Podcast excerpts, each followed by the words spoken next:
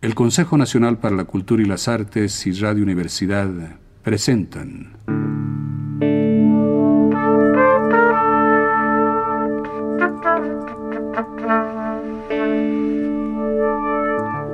La llave del tiempo.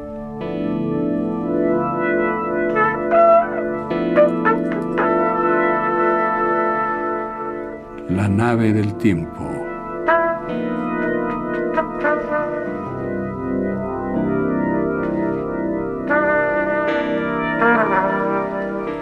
La clave del tiempo.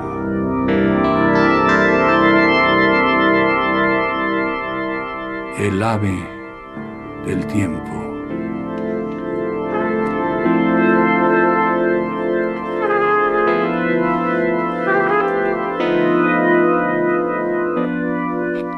El hombre desasido de Angelina Muñiz Huberman.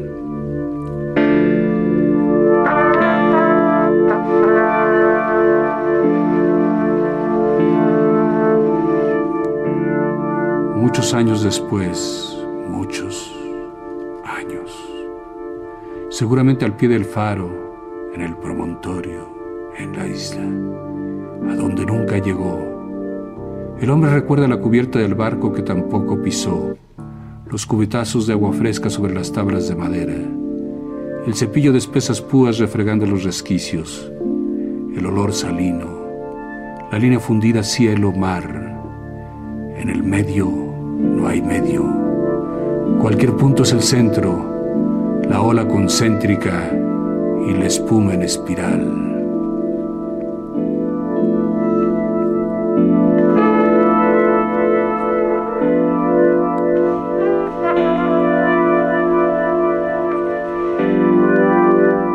Pudo haber estado en el barco apretujado junto a los demás. Pudo haber llegado a la isla solitario. No tenía por qué detenerse ante el pie del faro. Su mano acarició barandales y se apoyó en el hierro forjado. Su mano había acariciado metal frío y metal caliente, el fuego que mata salido del cañón del fusil, el músculo desgarrado y el hueso astillado, en la tierra la sangre, donde debe estar.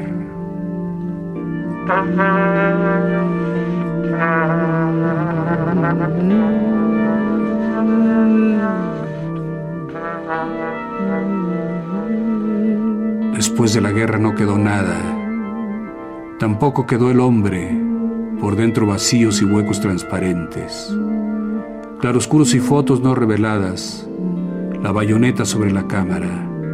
El rayo de luz expuesto. Lo rasgado y lo quebrado. Había huido por los altos pasos de la montaña rozando la roca negra y recibiendo la nieve en la frente, entre ortigas y zarzas, a veces formando parte de la hilera que se debatía, a veces apartándose en oculto tras de las frondas. Pensaba que el lapso de libertad se le derramaba, de ahí a la frontera si lograba llegar, luego la alambrada en la arena y las primeras olas del mar, los heladores a sus espaldas, las armas empuñadas, Solo sería libre lo que tardara en recorrer el camino. Por eso no apresuraba el paso. Los demás se amontonaban y lo empujaban y lo apartaban. Iba quedándose rezagado. No tenía prisa por llegar. No quería aún detener el tiempo que sentía cerrado. Aún se movía. Aún sentía su cuerpo. Aún palpitaba. Aún pisaba tierra de España.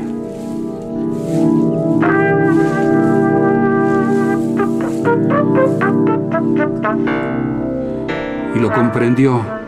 Eso era lo último que le quedaba, la sensación de tierra bajo sus pies, y postergaba la salida.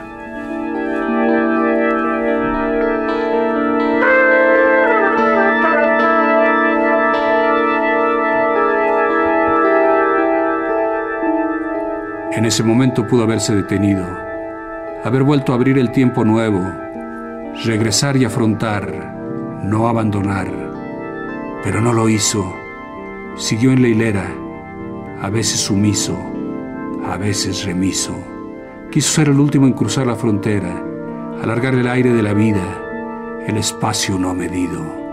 Compartió la prisión marina de los que se habían salvado y eran libres, la miseria, el hambre, el frío de la playa, la enfermedad, hasta que un día su nombre fue pronunciado y lo llevaron al otro lado de la alambrada. Quedó fuera, sin mundo, con las manos en los bolsillos vacíos como si así se amparase. ¿A dónde ir?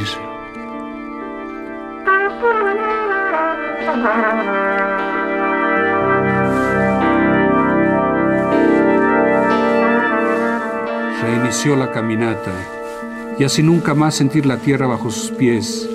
Ni sintió la tierra, ni sintió el aire, ni se sintió así. Perdió su piel y el tacto de los dedos. No veía, no oía, no hablaba.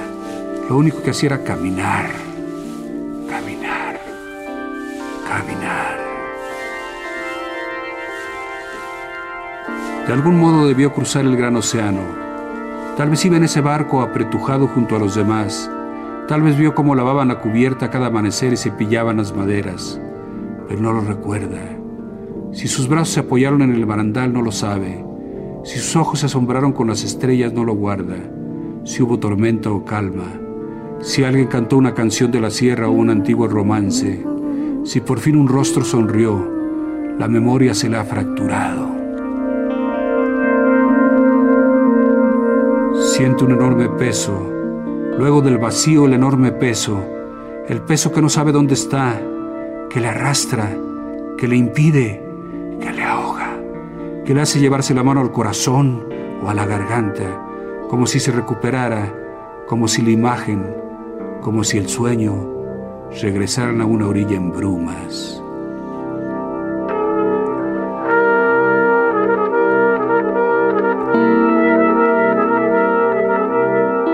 El deseo del orden y de la creación. El hombre señala el retorno, inventará los sentidos perdidos y pulirá los prismas de la memoria. Después del silencio la palabra se desbordará, empezará el recuento como redención. ¿Qué hace en esa isla en la que cree estar? En el promontorio, al pie del faro, pues ha perdido la historia y la relación, la historia en el transcurso de hacerse, no es parte de nada, le rodea agua por todos lados, Puede ser un cuadrado o un círculo. La relación que ha perdido es la del eslabón de la cadena. Un eslabón arrancado no significa.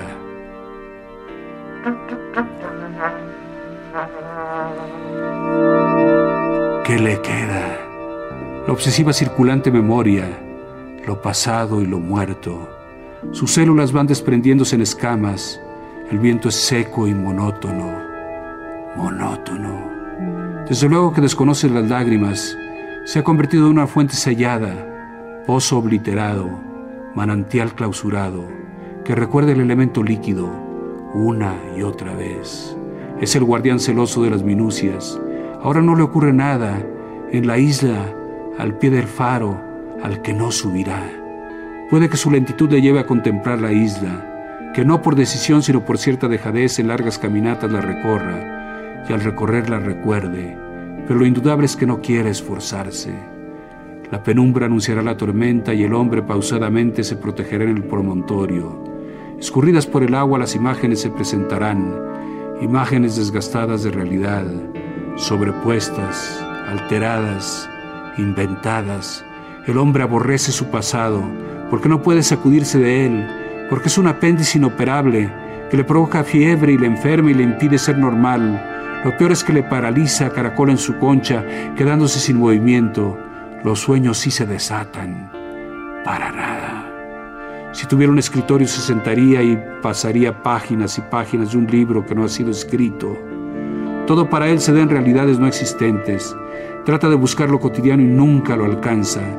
Ni siquiera establece una rutina, ni un horario, ni una acción cómoda y repetida. Cambia de habitación, carece de un lecho propio, no aprende a manejar los aparatos, está en una isla solitario con sus dos manos, le cae la lluvia y no le importa mojarse, no se da cuenta, ninguna lluvia se parece a la otra, a la que dejó. Seguramente atrás del promontorio hay una caverna, donde habitan los monstruos, los encadenados, los esclavos, los rastreros.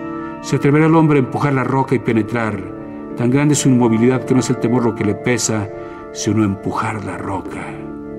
Pero si sigue bajo la lluvia, las imágenes diluidas lo borrarán a él, los soldados, los niños, la huida, playa, mar, isla, agua. Tal vez mejor penetrar en la caverna. A veces haber perdido todo es también un resorte de acción o de pasión.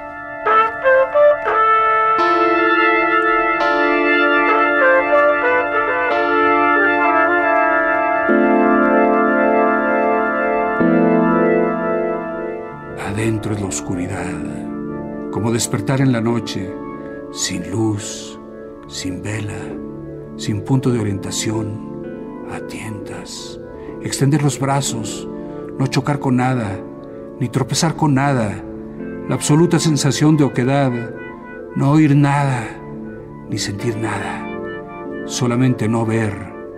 Repite los sentidos en falta, nada que los guíe, el hombre colgado en el espacio y por lo tanto en el tiempo, la intuición perdida, no sabe si de un paso adelante o un paso atrás, ni un levísimo punto de apoyo, el terror redondo, perfecto, silencio, negrura, sin límite ni frontera, volver a extender los brazos, esos brazos que consuelan tanto, que protegen, que ayudan a que el cuerpo abarque otros espacios, otras formas, otros pesos, otros equilibrios, y que los brazos sean innecesarios en la oscuridad, que no atrapen lo estable y que confundan el centro de gravedad, aún más que originen la semilla del pánico y el deshacimiento que solo propicien la real caída.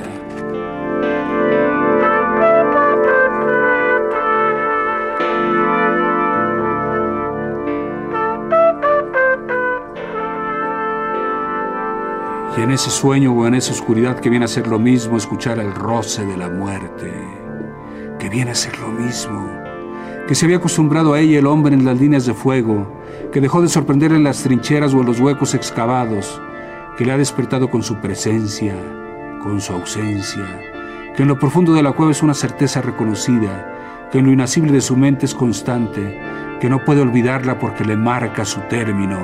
La diferencia del hombre desasido es que siempre se acompaña de la muerte.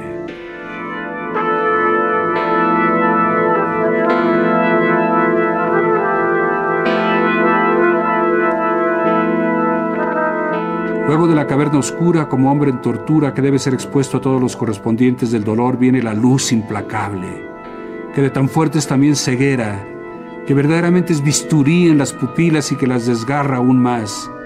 Insoportable.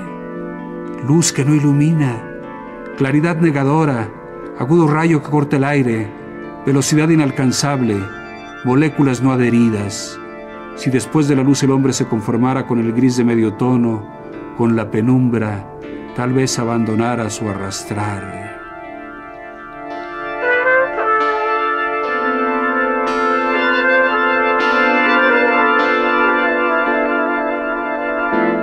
Pero el hombre debe atravesar la caverna, romper el muro último, regresar a recibir el sol, el sol de la isla que siempre sale, que siempre se pone.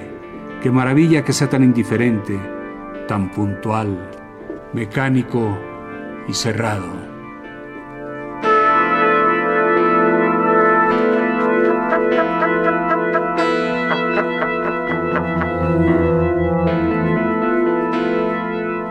El hombre fuera, al pie del faro, está seguro que no ascenderá, imposible ascender por un rastro de lágrimas.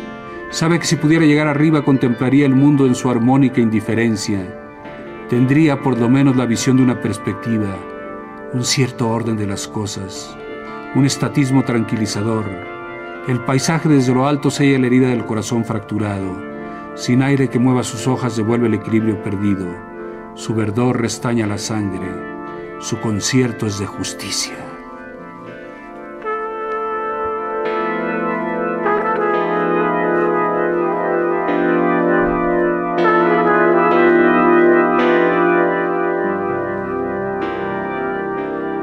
Pero el hombre no ascenderá, no le será dada la armonía.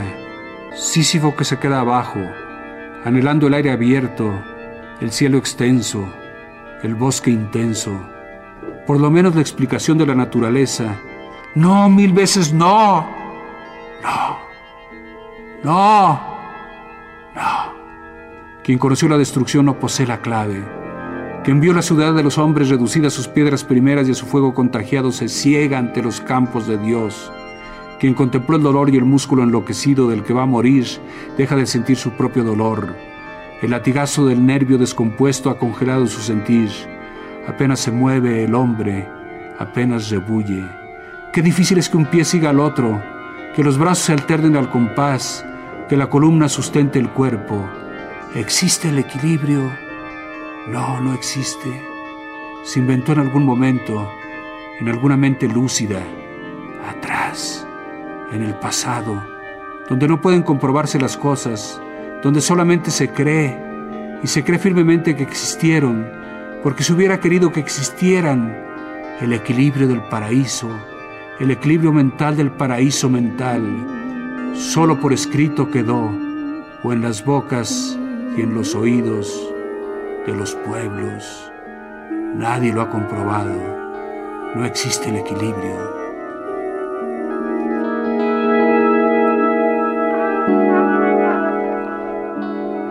Por lo tanto, el hombre en la isla ya no necesita deambular. Puede caerle la lluvia y el granizo, empolvarse y enlodarse, a la intemperie, nunca en resguardo, estatua en carne.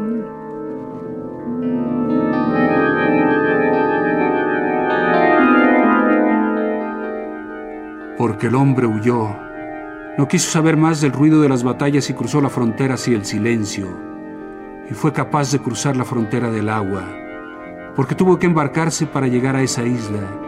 Tuvo que oír las voces de los marineros y apretujarse en la cubierta con quienes también huían como él. El cubetazo vaciado contra la madera, la espuma de sal, la desaparición de los demás. ¿Dónde están?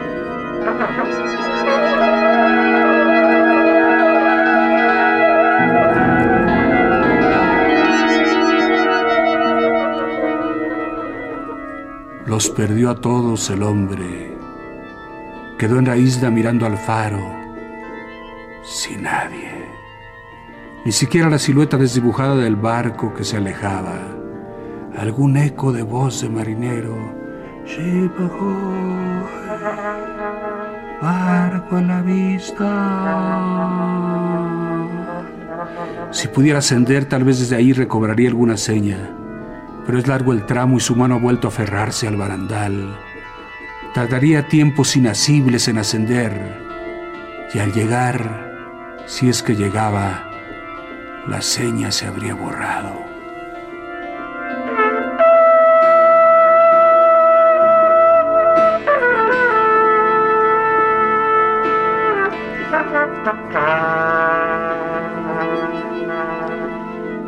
Porque al perder el pasado el hombre perdió las señas. Un terreno sin mojones, un sembradío sin espigas, una extensión sin brújula, nada que oriente.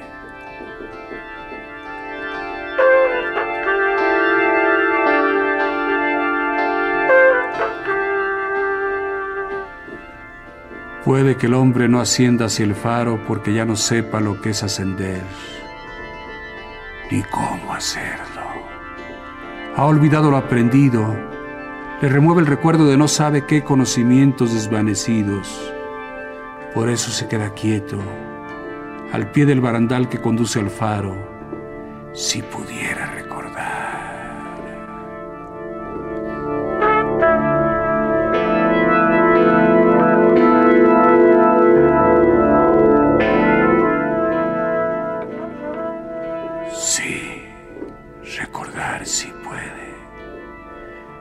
todo lo que le queda. Lo que no puedes poner orden. Por eso se ha detenido. ¿Qué fue primero? Los hechos se le revierten. Ha fundido la cronología. Las bombas estallan. Los fusiles disparan. Cae la metralla. El obús. Los tanques avanzan. Los aviones sobrevuelan. Las llamas, las cenizas, Flagor, ¿qué fue antes? El árbol calcinado. Guernica, los árboles calcinados, las mujeres de negro desplomadas y emplomadas.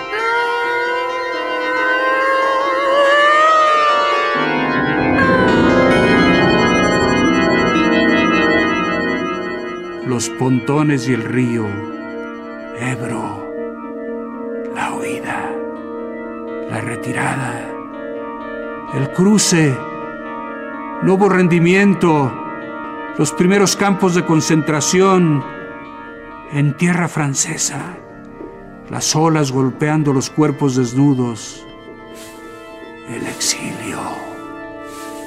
¿Qué es el exilio?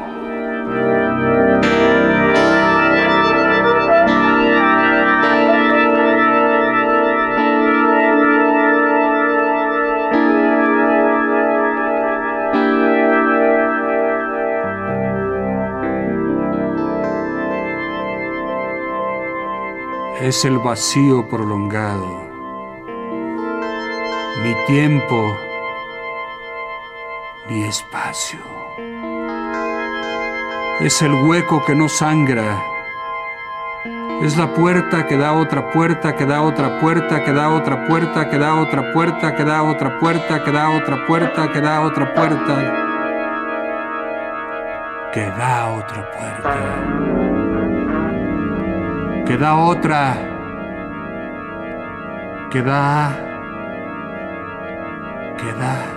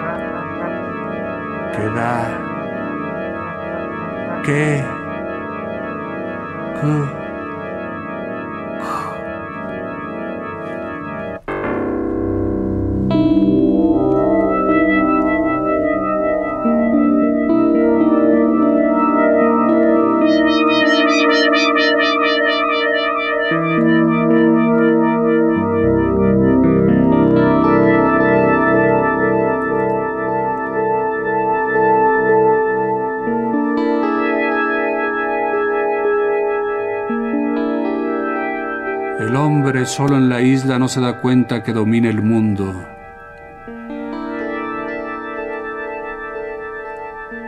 No tiene ni una atadura, ni un amor, ni un arraigo.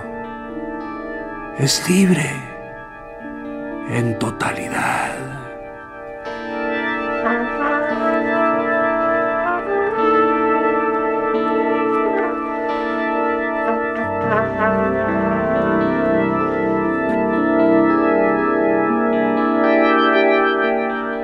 Parálisis del alma lo invade.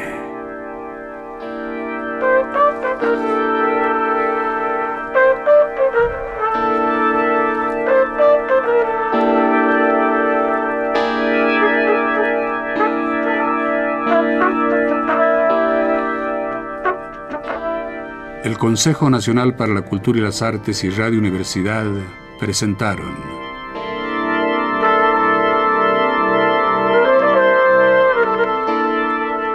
La llave del tiempo.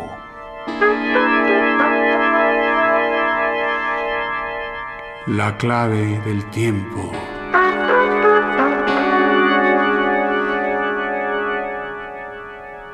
La nave del tiempo.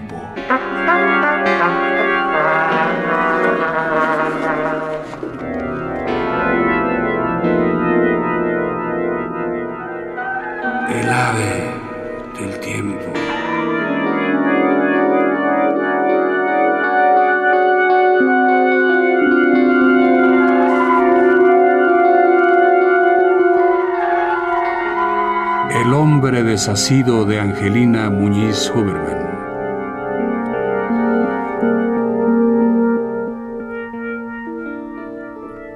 Angelina Muñiz Huberman, Hieres, 1936, Ha escrito, entre otros libros, Morada de Interior, Premio Magda Donato 1972, Tierra Adentro, La Guerra del Unicornio, Huerto Cerrado, Huerto Sellado, Premio Javier Villaurrutia 1985. Colabora con ensayo, poesía y cuento en revistas y suplementos literarios nacionales y del extranjero, y parte de su obra ha sido traducida al inglés, al francés y al hebreo.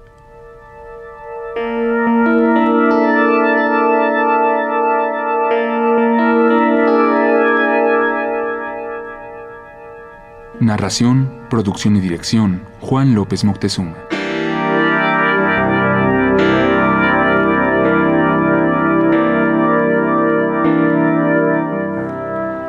Texto tomado del libro de Magias y Prodigios de Angelina Muñiz Huberman, publicación de Letras Mexicanas, Fondo de Cultura Económica.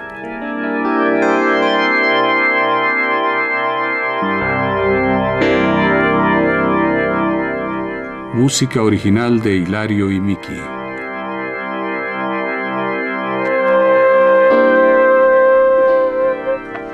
Realización técnica Carlos Montaño.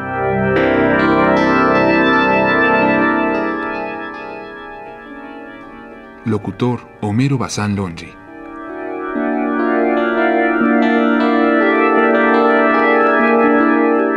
Colaboración de Osvaldo Hernández.